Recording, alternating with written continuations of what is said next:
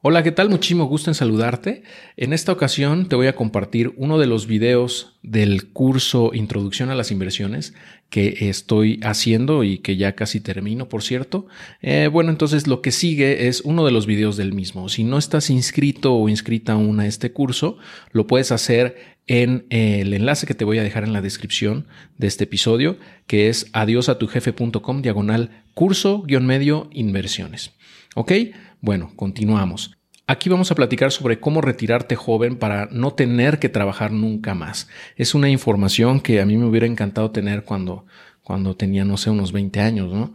Eh, pero bueno, independientemente de la edad en la que te, encuentres, eh, creo que es información de valor.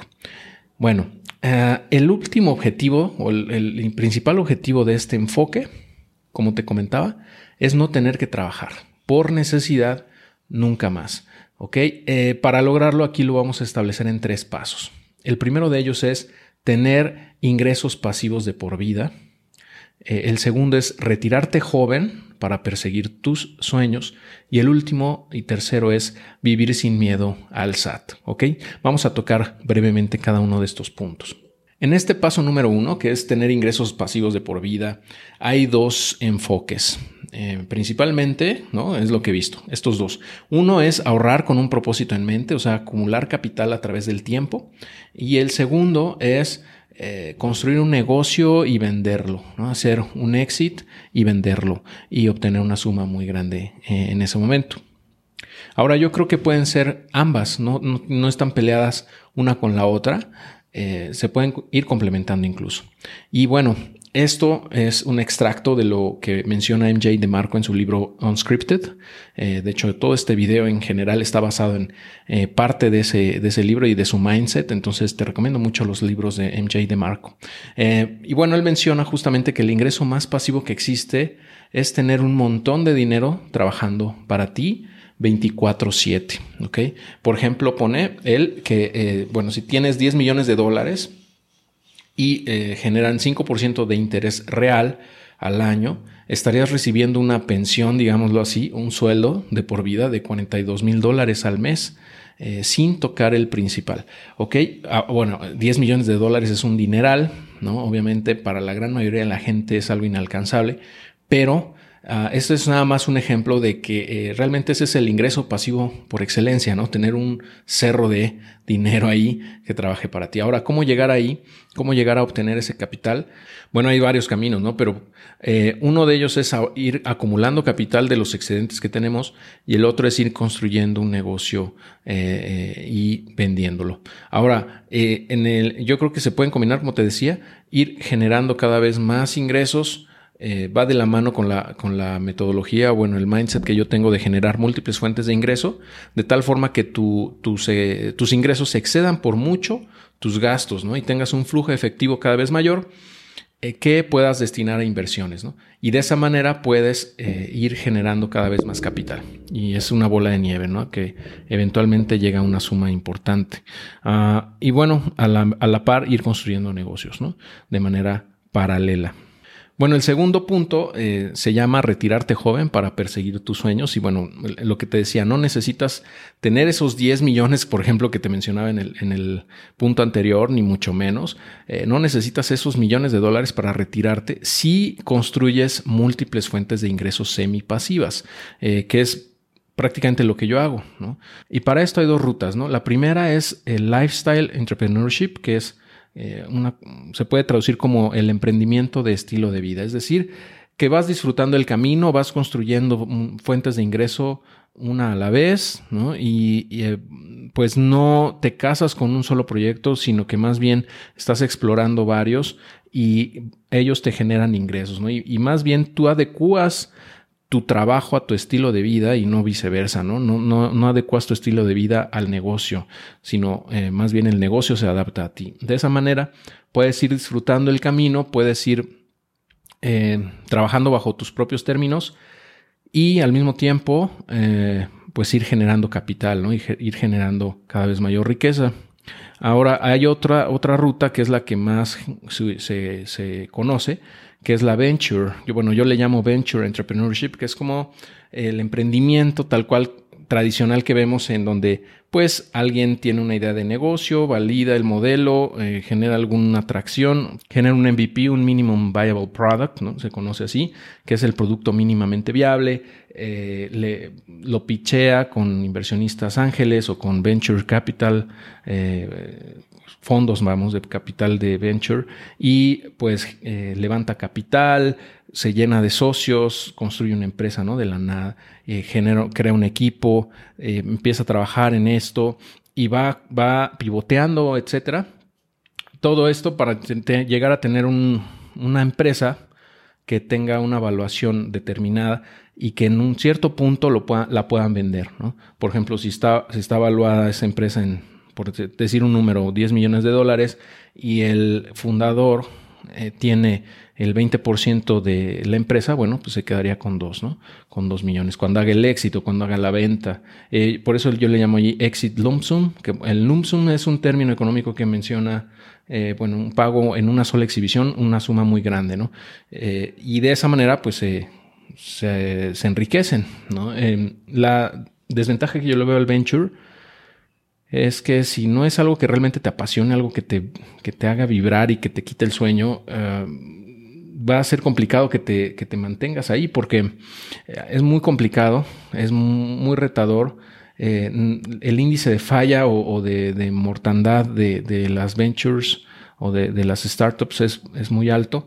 Entonces es un camino bastante tortuoso desde mi punto de vista si no tienes una misión, o sea, si no estás realmente comprometido con, esa, eh, con ese producto o servicio, ¿no?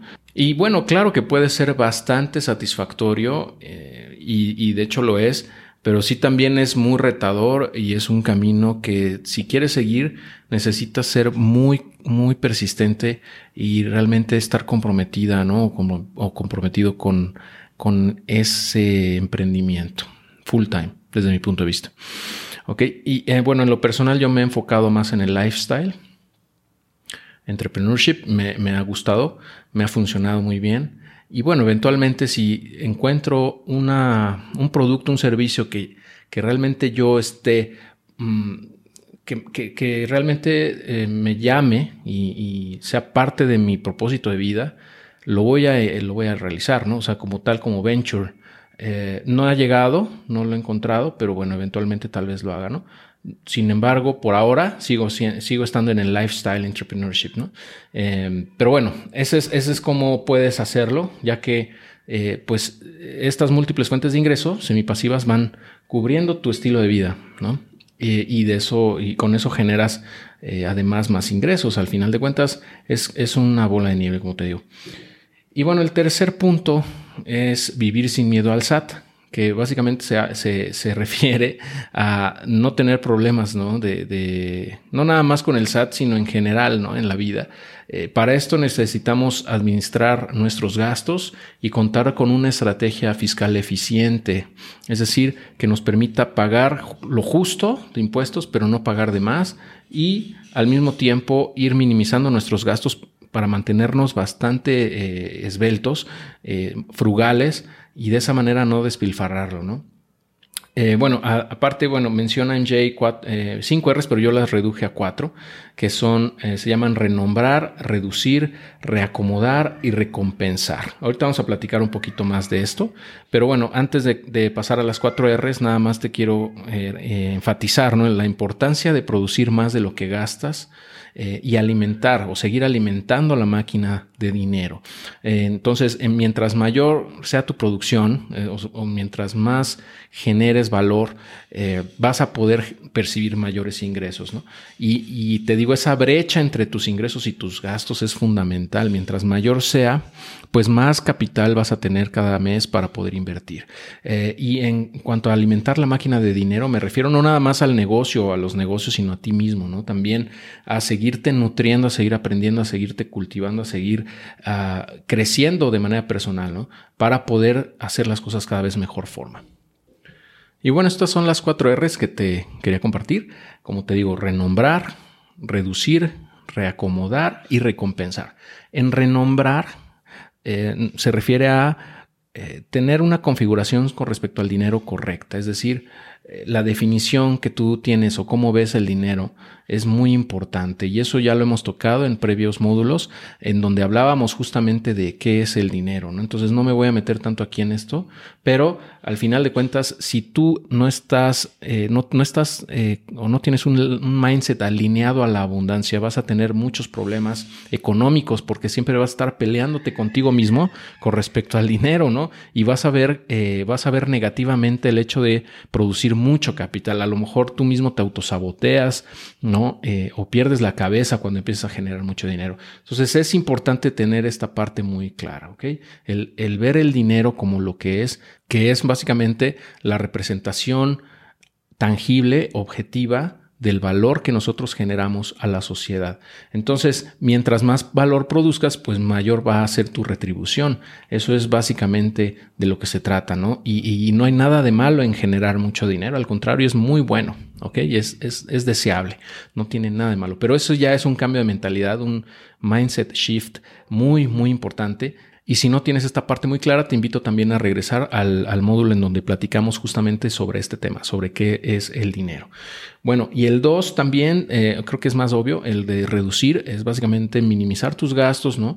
Mantenerlos a raya, no excederte. Obviamente, pues mientras más ganas, tal vez tiendas a gastar un poco más en ciertas cosas, pero que no sean en la misma proporción, ¿no? Eso es lo ideal, que tus ingresos sean cada vez más grandes con respecto a tus gastos, ¿no? Y, y básicamente es tener una vida frugal eh, la frugalidad es una característica fundamental de la gente millonaria. Ya lo he tocado en otras ocasiones, pero también eh, tengo un episodio del podcast sobre este tema de la frugalidad, si gusta revisarlo. Al final de cuentas, eh, es, un, es, una forma de vida, el vivir bien, pero tampoco, pero no caer, mejor dicho, en, eh, en compras de, impulso, en, el despilfarramiento de recursos, ¿no? Y también, bueno, en otros módulos previos hemos hablado de esto, ¿no? Si los quiere revisar.